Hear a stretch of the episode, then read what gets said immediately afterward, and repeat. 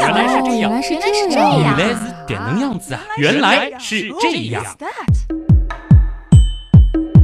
欢迎来到原来是这样。大家好，我是旭东。大家好，我是子琳。今天呢，我们依然讲减肥啊。不知道这一周大家的准备工作都做得怎么样？哎，上一次有很多的公式哈，大家有没有把它背出来呢？有没有很多的这个基础理论知识已经印在脑海里了呢？嗯，那就比较能够接受今天我们的内容了啊。对，比如说大家已经能够做到，哎，看到一百克土豆就反映出它含多少热量，看到一瓶可乐直接知道它大约有多少热量的话，这是强迫症啊！嗯，那今天的节目大家接受起来就会更加容易啊。我们内容比较满，所以话不多说，我们直接开讲，题目就叫减肥的正确姿势。减肥的正确姿势。先和大家来分析几个减肥的反面例子啊。说起减肥呢，估计对于大部分的女生来说，首先想到的绝对就是节食，嗯是吧？而且是那种很严格的节食啊。基本上等于绝食了，我觉得。哎，对，其实很多人也都知道，节食减肥对身体的危害是很大的。嗯但是为什么会造成很大的危害哎呢，？或者说它会对身体的哪些方面造成损害呢？嗯，我们就举一个最极端的例子来说明这个问题啊，就是假定我们从现在开始，旭东和子林准备减肥了，然后我们什么都不吃，只有喝水依然正常。哎呀，我们来看一下我们的身体会发生怎样的变化。嗯当我们停止进食之后呢，最初的六个小时内，人体是不会有特殊的变化的，因为其实每天我们都会经历这样子的一段绝食期啊。嗯，那么体内的糖原会被分解为葡萄糖，当做能量来使用。这种能量的百分之二十五会被我们的大脑消耗掉，剩下的能量呢，则被肌肉、内脏、血液等利用。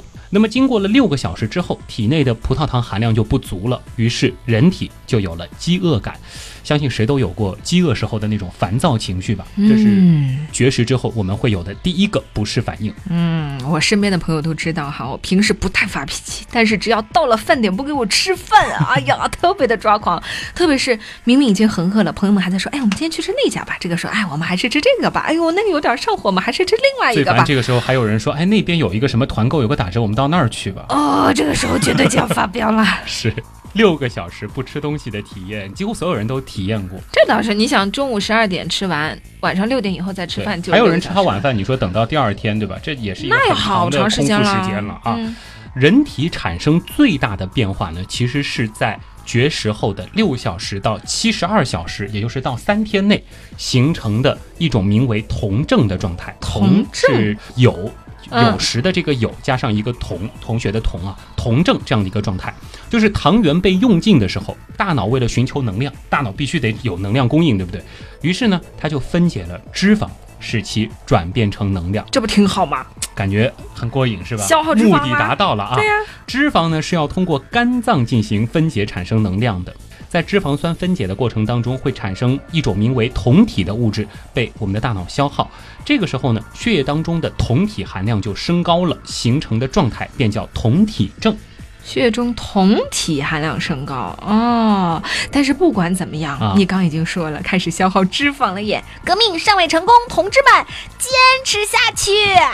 千万别觉得到这一步你的减肥就要成功了，为什么呢？因为酮体当中能被大脑吸收的必要能量只有百分之七十五，因此呢，大脑便处在了营养不足的状态。这个时候，你的认知能力开始逐渐下降。虽然说脂肪在被消耗，但是脑子不行了，对，就是说饿了会降智商。真的会降。那如果不挨饿，通过运动燃烧脂肪会变笨吗？这个你倒放心啊。为什么说运动是最健康的减肥方式？因为如果通过普通运动来减肥的话，脂肪虽然是在燃烧，但是身体并不会形成酮体症的状态。相反，适量的运动呢，会让你大脑的供氧更加充足，同时呢，会分泌一种叫做内啡肽的物质。这种物质可以让你感到兴奋和心情愉悦，有的时候智商都会觉得提高了。嗯，就总结一下这段的意思，就是说，绝食六到七十二小时，也就是绝食三天以内的情况哈，嗯这个时候人已经开始变笨了。对，那接下来呢？经过了七十二小时之后，光靠分解脂肪已经无法产生足够的能量来维持身体运转。嗯，于是呢，大脑就开始让体内的蛋白质分解来产生能量了。为了制造出葡萄糖而分解蛋白质，于是呢就渐渐的会让你的肌肉开始衰退，而且骨密度也会随之下降。哦，这样一来呢，小磕小碰都有可能会让你骨折住院。还有一个副作用，那就是即使和自己的亲密爱人在一块儿，也会毫无兴致。嗯，饿到这种程度，这人生还有什么乐趣呀、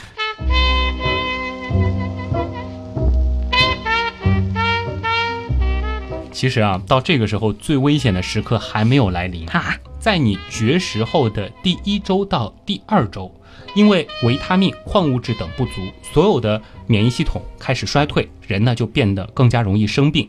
就算你从这些疾病当中侥幸存活下来，葡萄糖、脂肪、肌肉也是处在了用尽的状态。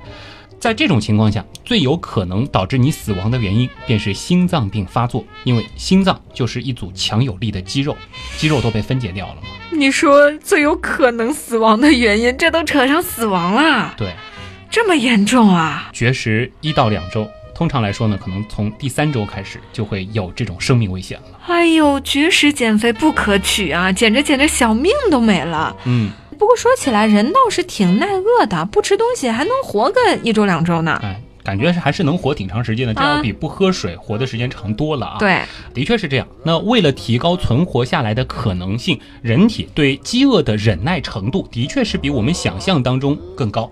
从历史记录当中，我们也可以了解到，人类从绝食后的第三周开始，一直到第七十天之间就会出现死亡，死亡时间范围是很大的。这呢，又是因为每个人的饮水量、绝食时体内的脂肪含量等各有不同。但是无论如何，千万别去挑战自己身体的这项极限。嗯，原来是这样。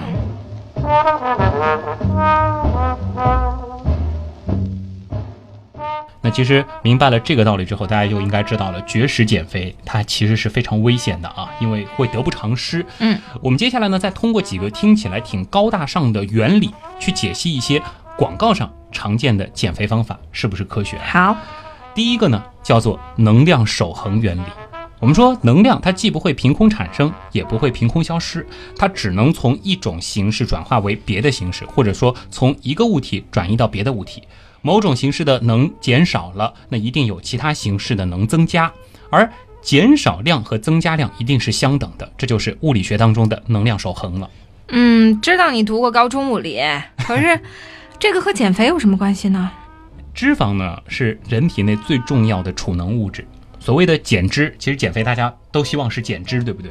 根据能量守恒定律，如果我们希望脂肪能够减少的话，那必然是从脂肪里分解出来的能量转换成了另外一种能量。比如说，我们得提供运动所需的机械能。啊，我懂了，就是说那种凡是宣称什么都不要做就能够燃烧脂肪的，比如说什么甩脂机呀、那些，就是你就站那儿你完全不动，对就能减肥，一定不靠谱对，，因因为你没有做过，能量不能凭空消失啊。对你并没有去消耗掉这些能量。是。第二个呢，我们需要了解的是脂肪分解与合成的原理。这是什么？体内储存的脂肪组织的消除，实际上呢是脂肪在各种组织细胞的线粒体中被氧化分解成二氧化碳和水，同时释放能量，以转化成其他所需的能量形式，比如运动的机械能。听上去很高大上，但是我们简单的说，就是脂肪只有通过氧化反应才能够分解释放能量。反之，只有在人体需要比平常更多的能量时，储存的脂肪才会被动用和分解。嗯，那也就是说，那些所谓的睡觉都可以燃烧脂肪的减肥方法，明白人一听啊就知道是怎么回事儿了。嗯，有些药就号称有这种办法，或嗯者说在你某个穴位上贴一下，感觉就可以不知不觉燃烧脂肪。嗯大家应该知道到底是怎么回事儿了啊。第三呢，我们是需要了解新陈代谢废物的排泄原理。嗯，很多人觉得减肥嘛，你就得多拉，最好把身体里的脂肪啊都拉出去。对呀、啊，这就是说是这个新陈代谢，你得多拉。但其实代谢废物指的是什么呢？是经过人体细胞内的呼吸作用，分解利用有机物产生的人体所不需要的二氧化碳、水、尿素等物质。这些物质在人体的主要排泄途径是什么呢？是肺、肾脏和皮肤这三种，并没有用到你的排泄系统。嗯，肾脏和皮肤排泄相同的成分，那就是水、无机盐和尿素，而肺呢是负责排泄二氧化碳和水。大肠里的这些东西啊，并不是代谢后的废物，而是食物的残渣，所以呢，它叫做排遗。而消耗掉的脂肪呢，其实是最终转化成了水和二氧化碳，被我们从其他途径排泄掉的。这个其实，在初中生物教材当中，我们都学到过。嗯，排的其实是废物，但是脂肪不是废物，是吧？这样听下来啊，感觉那些宣称减脂的减肥药，特别是一吃就拉的减肥药，嗯不靠谱啊不。可能把你身体里的脂肪什么分解了拉出来。嗯，不过呢，的确有一些药，它可以阻断人体对食物当中脂肪的吸收，这种药是存在的。但是这又另当别论了，有可能你吃了这个药，感觉马桶里一层油，嗯但实际上这个油呢是你吃的食物里的油，它没有被人体吸收。哦，听到这儿啊，不免有点淡淡的忧伤，感觉像节食啊、甩脂机呀、减肥药呀这些适合懒人的方法都不怎么靠谱嘛。那看来想要健康减肥，真的只有控制饮食加运动这条路可以走了哈。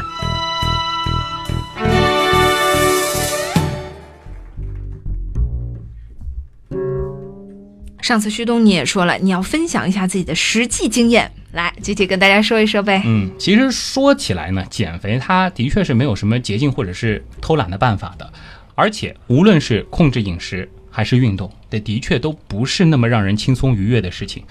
但是，确实是有一些办法可以让大家在这个过程当中好受一些的。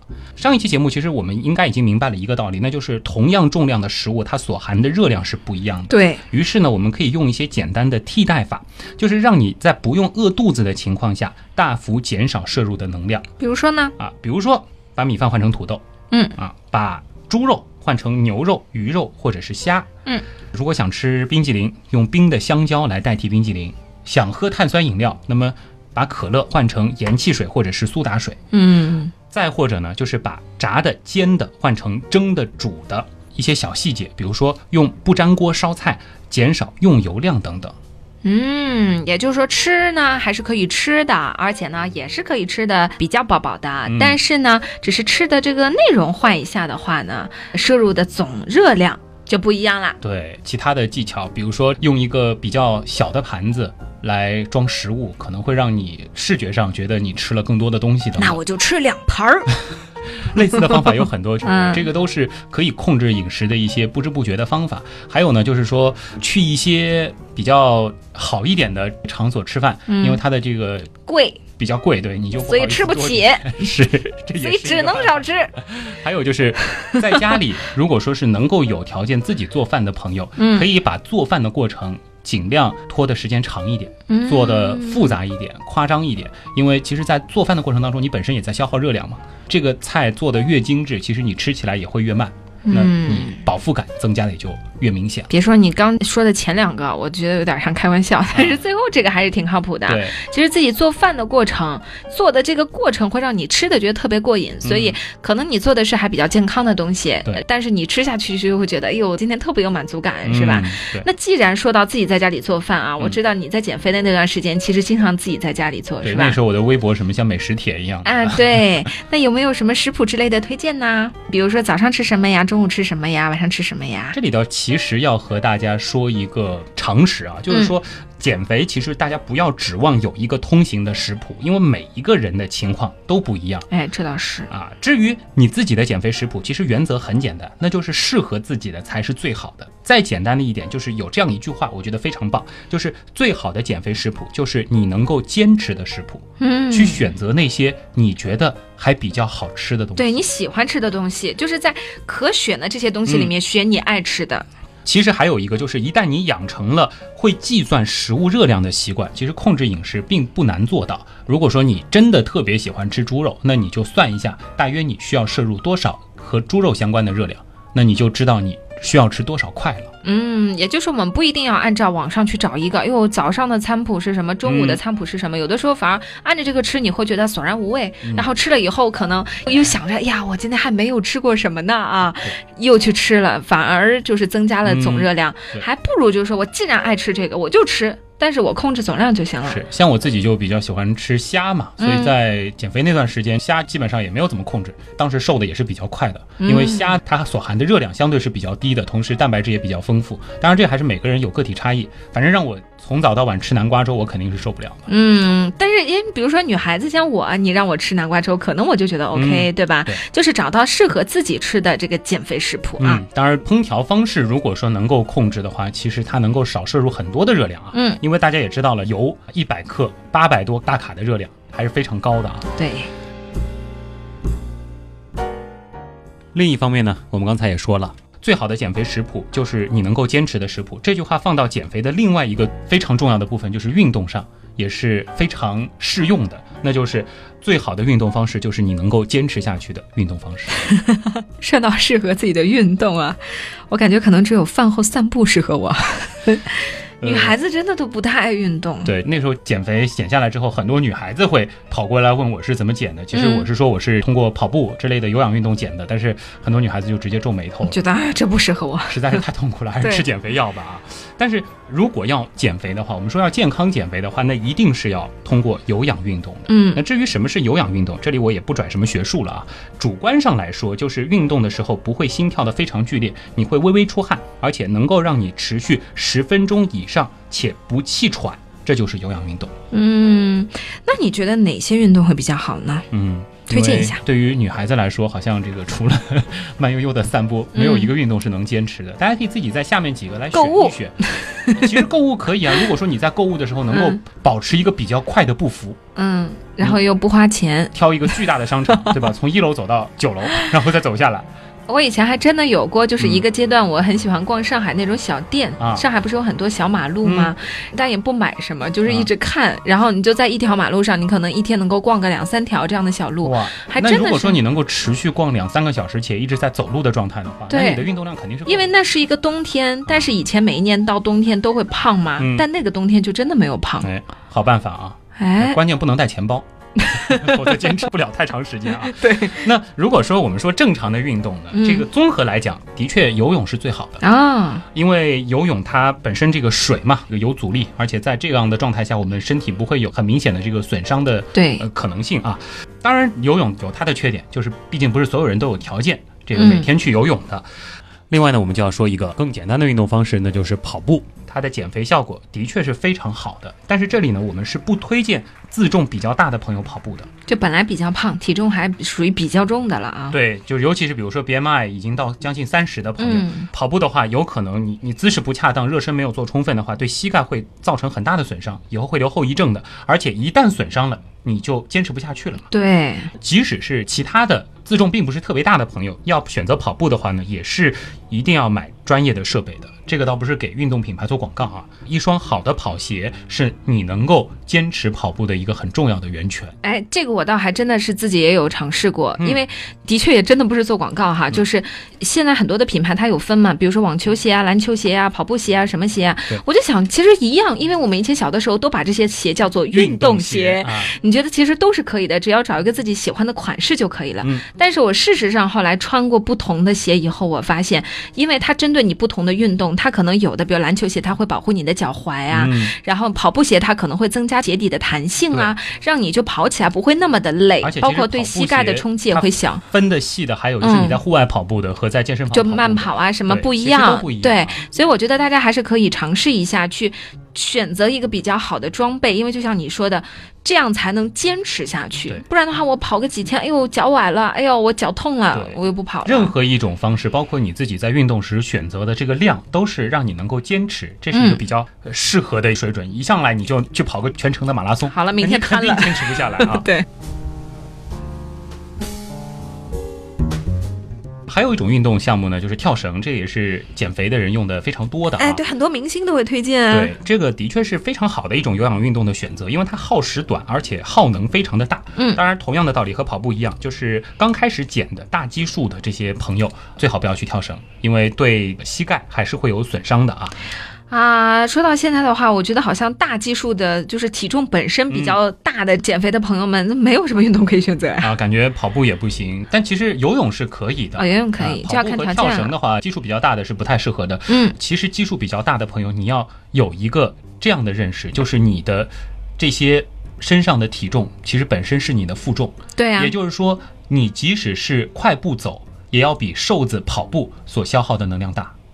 所以减得快吗？减得快，嗯，而且速度非常快。其实体重比较大的朋友自己也会有这样的感觉，我即使是快步走，也会走得气喘吁吁。嗯其实对于你的身体来说，你已经是处在一种有氧运动的状态了，啊，所以不用太介意说啊，我没办法跑步，我没办法跳绳怎么办？就不用很去追求速度啊，或者某一种运动啊。其实你如果能够坚持每天就是快步走，就已经很不错了。这是很棒的。而且你的体重，如果说你饮食配合的好，一定是很快会下来的。嗯那当然，接下来就是说，有条件去健身房的朋友，这个一定是见效会更快一些。这个是为什么呢？是因为健身房有一些设备，它可以很方便的告诉你你消耗了多少卡路里。啊，对，然后可以跟你吃进去的做对应。对，比如说跑步机，你不一定是在上面慢跑，你在上面设定一定的坡度，然后快走，那你其实消耗的热量也是非常大的。嗯另外，其实我个人挺推荐健身房里的有一种设备叫椭圆机，嗯，我知道大。家应该知道，有点像这个太空漫步一样的那个状态啊。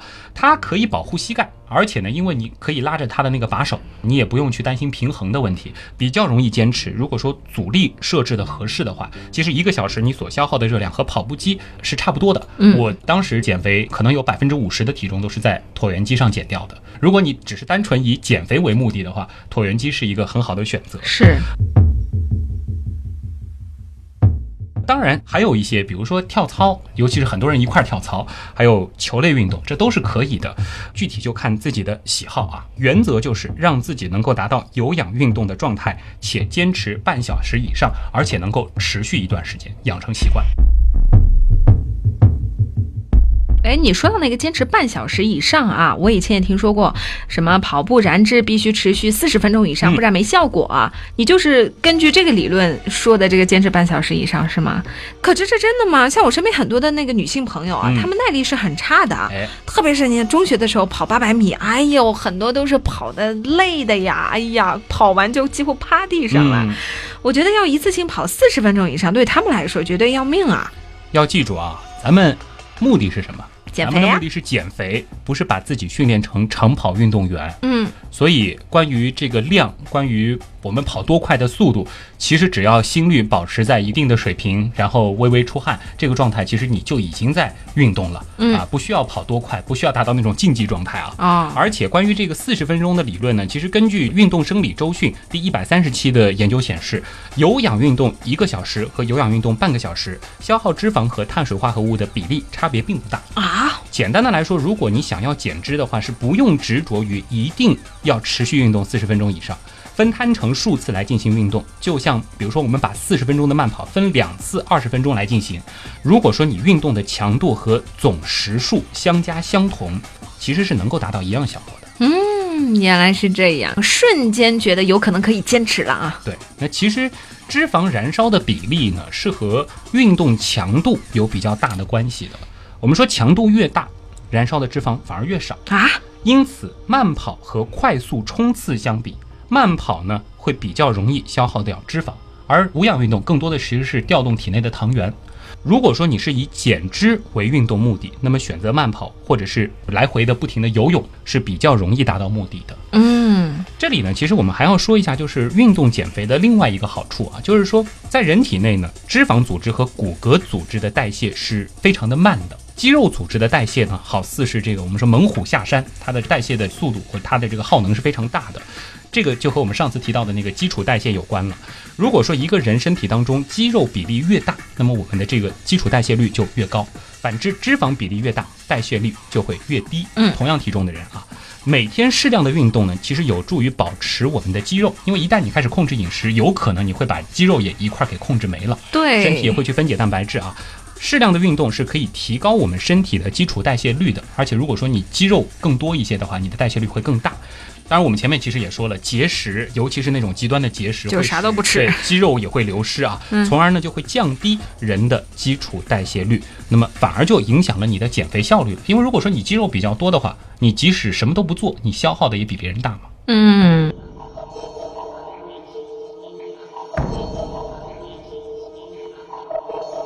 好好，那我还有一个问题想问啊，就是很多你看现在去健身房啊，包括你在运动减肥的人啊，很多人会穿一种衣服，嗯或者是怎么在腰上绑一个保鲜膜什么的那种，啊就是说要捂出汗来。啊，要出特别大量的汗，嗯那种有一种减肥裤，你知道吗？对可以一直穿到就是腰头很高的那种，然后它可能不太透气那种裤子，然后跑下来你就觉得哇，浑身汗淋淋的，就有一种我轻了好多啊那种感觉那啊。让你轻的更快的方法就是你什么水都不喝，跑到浴室去蒸个桑拿，你蒸一个小时出来，你看看你的这个体重是不是轻了好多啊哎？呀，不要这样嘛！我就是想问问，这个出不出汗和减肥效果是不是有关系？的确，你如果光看体重的话，出了汗你去称，马上就轻了肯。定马上轻了，都是水嘛，嗯这水的流失是非常快的啊。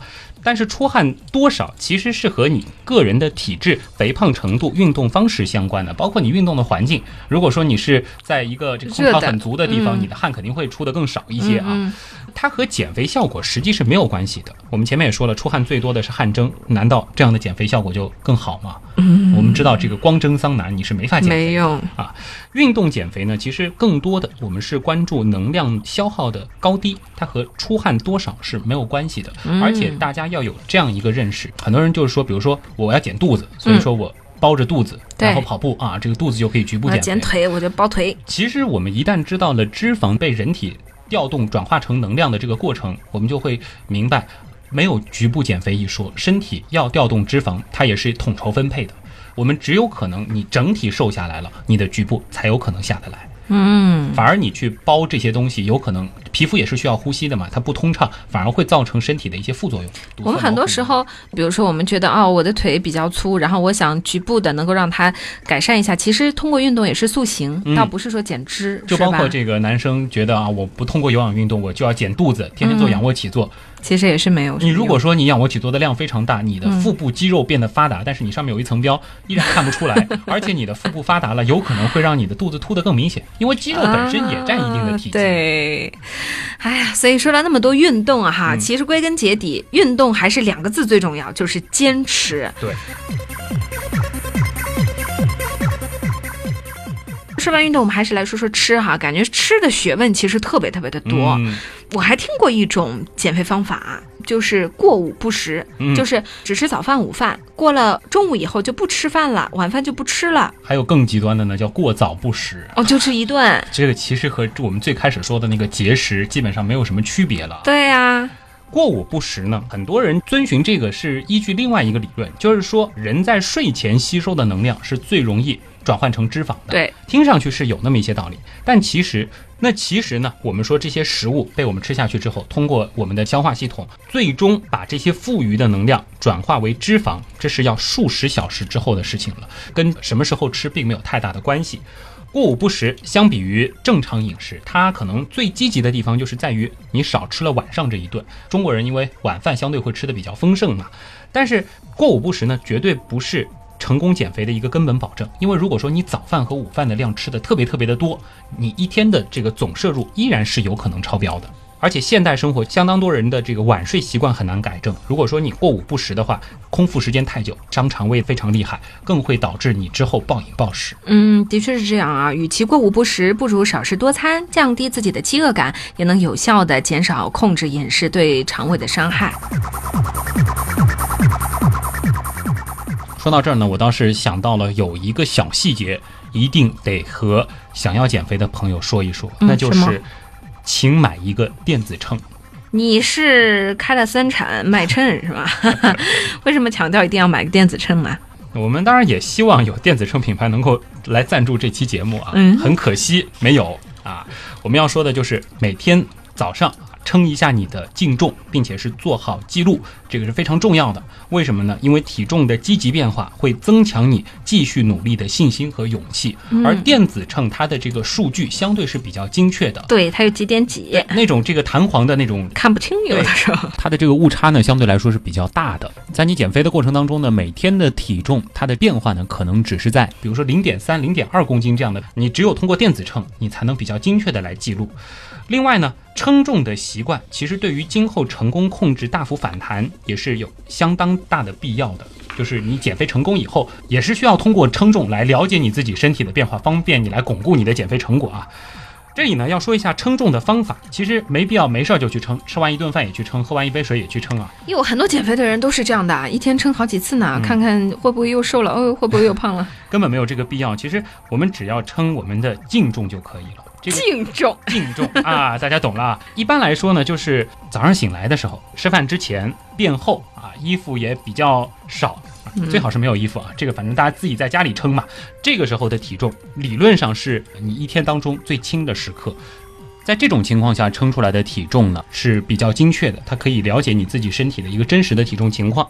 其他时间再去称就没有指导意义了。比如说我很热，我喝了好几瓶水，可能你体重一下子上去了，但是几次排泄之后，你的体重又恢复到了一个正常值了啊。是没有必要在其他时间再去称了。啊，每天早上称净重呢，这个时候你体重的变化和身体的感受是用来检讨自己在减肥的时候我们的努力方法是否得当，或者说我们的努力是否到位的一个很重要的依据。所以说有电子秤很重要。嗯，减肥大计始于每日一称。嗯，另外呢，体重的确是减肥的一个重要的参考，但是呢，我们也不要太去关注今天的数据是涨还是跌，毕竟减肥不是炒股票，对不对？我们看趋势就行了啊。别说股票了，很多人都哭了。只要自己认为自己努力到位就好了。毕竟呢，其实我们每个人身体的这个排泄功能啊，并非是绝对的精确的，并不是说我们吃掉多少、消耗掉多少，我们就能排掉多少啊。对，相当程度上呢是受到外界因素的干扰的，这也会导致一些数据的失真。有的时候我们并非是看到电子秤上的数字没有减少，我们的身体就没有出现变化的。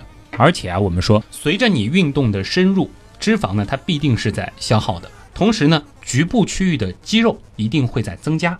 其实还有就是，你通过运动减肥，你的运动能力，包括你的这个关节、骨骼、肌肉、神经、心肺功能等等的这个承受力都会提升，你的身体一定是在往好的方向去发展的。这个呢，对于提升你今后的运动量，养成一个良好的运动习惯，这都是很好的一个基础。总之就是，我们不要只盯着一个体重去看。比如说，像我可能今天是八十点一，明天啊变成八十点三了，并不要太在意，有可能后天你又变成七十九点八了，这样子的一个正负的误差根本不用太在意了。我们更需要去关注的是每周的体重变化，我周一的体重和下个周一的体重是不是会有一个明显的变化？这个数据相对来说是比较值得去参考的。嗯，好，称体重其实也是有很多的道道的啊。嗯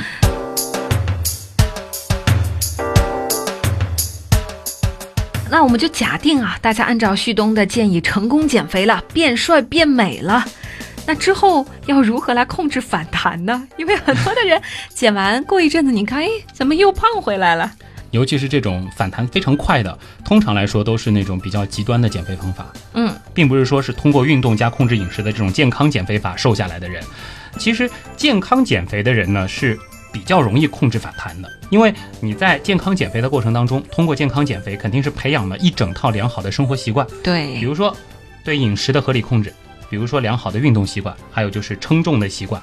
那如果说这三个习惯你得以持续的话，反弹是不可能得不到有效控制的。嗯，我记得减肥成功以后恢复正常饮食是有学问的哈，貌似是一点一点恢复，也不能操之过急。我感觉你这个说的可能是那个什么七天苹果减肥法之类的偏方吧，就空腹太久一下子不要暴饮暴食之类的。特别容易暴饮暴食，我以前就试过。不过这里我们倒是要说啊，控制饮食并不等于节食，这一定是两个概念啊。嗯，但是反过来，我们如果说是通过健康减肥成功减肥之后，恢复的也是正常饮食，也就是说，让你的身体恢复到摄入与消耗相匹配的饮食状态。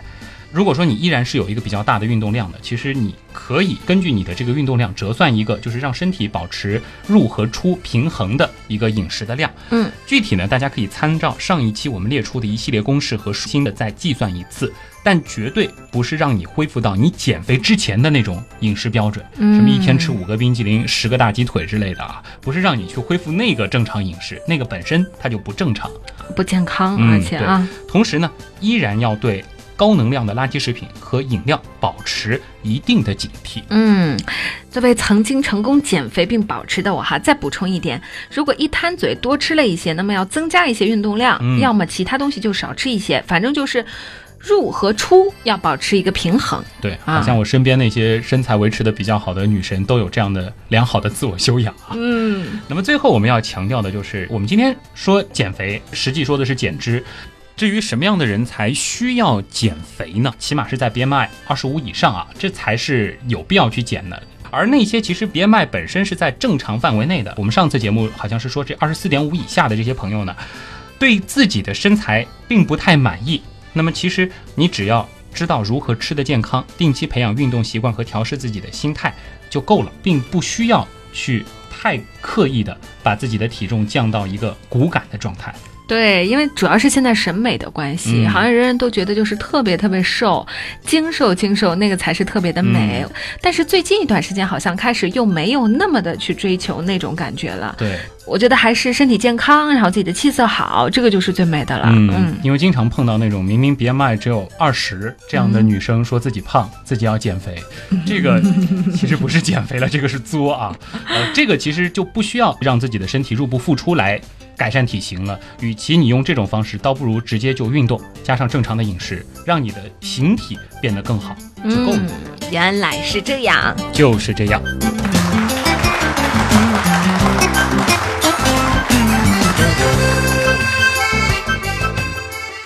今天的节目好长哦，嗯，四十分钟。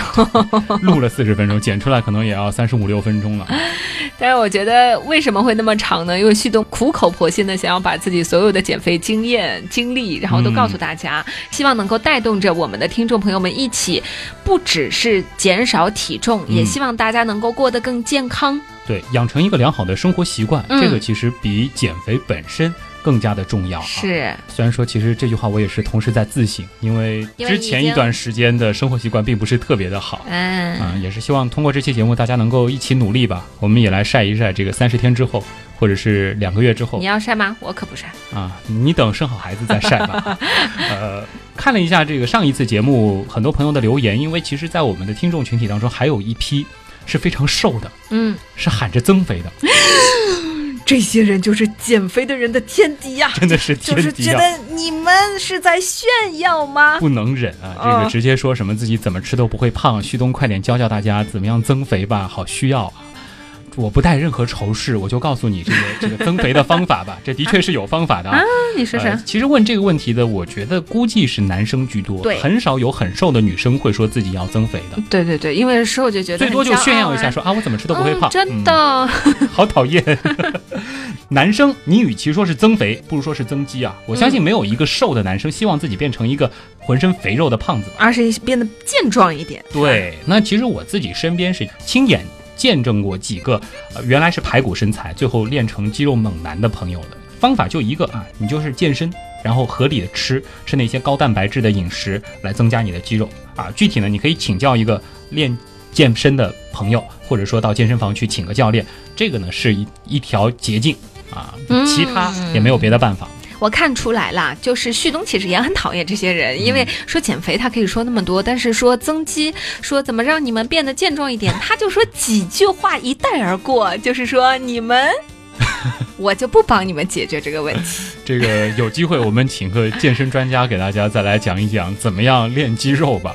反正你要增肥，除了练健身之外，感觉并没有太多的办法可以走。当然，你要暴饮暴食，把自己肠胃吃坏了，这你自己选吧。哎呀，其实我觉得也是一样的。如果说你看上去比较瘦弱，但其实你的身体各方面，你体检啊什么都是很好的，嗯你的体能各方面也是很好的，但不用特别介意啦。其实我们生下来每个人就是不一样的，嗯有的人会稍微偏胖一点点，有的人会比较的精瘦一点点。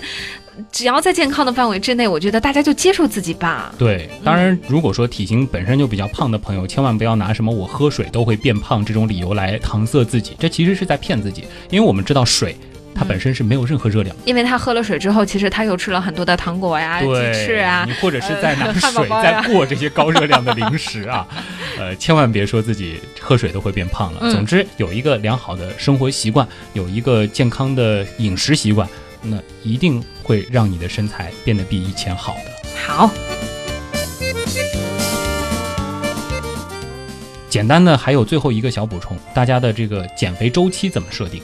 我忽然发现前面没有说，通常呢设定两个月会比较好，不要去什么三天、五天、一个月就会瘦，这个对身体的损伤是比较大的。对，我觉得这个减肥这个事情就是不能急功近利，就像嗯刚刚说的什么七天减肥法，你会一下觉得自己一个星期瘦了好几斤，但是立马的下个星期马上还回来，而且发现肠胃就紊乱了。对，还有别说自己上班没时间，其实仔细想一想，有的时候我们躺在床上刷 iPad、刷手机、刷朋友圈，嗯一刷也是半个小时。这半个小时如果换做运动的话，其实你就会瘦了。我们可以去健身房刷 iPad。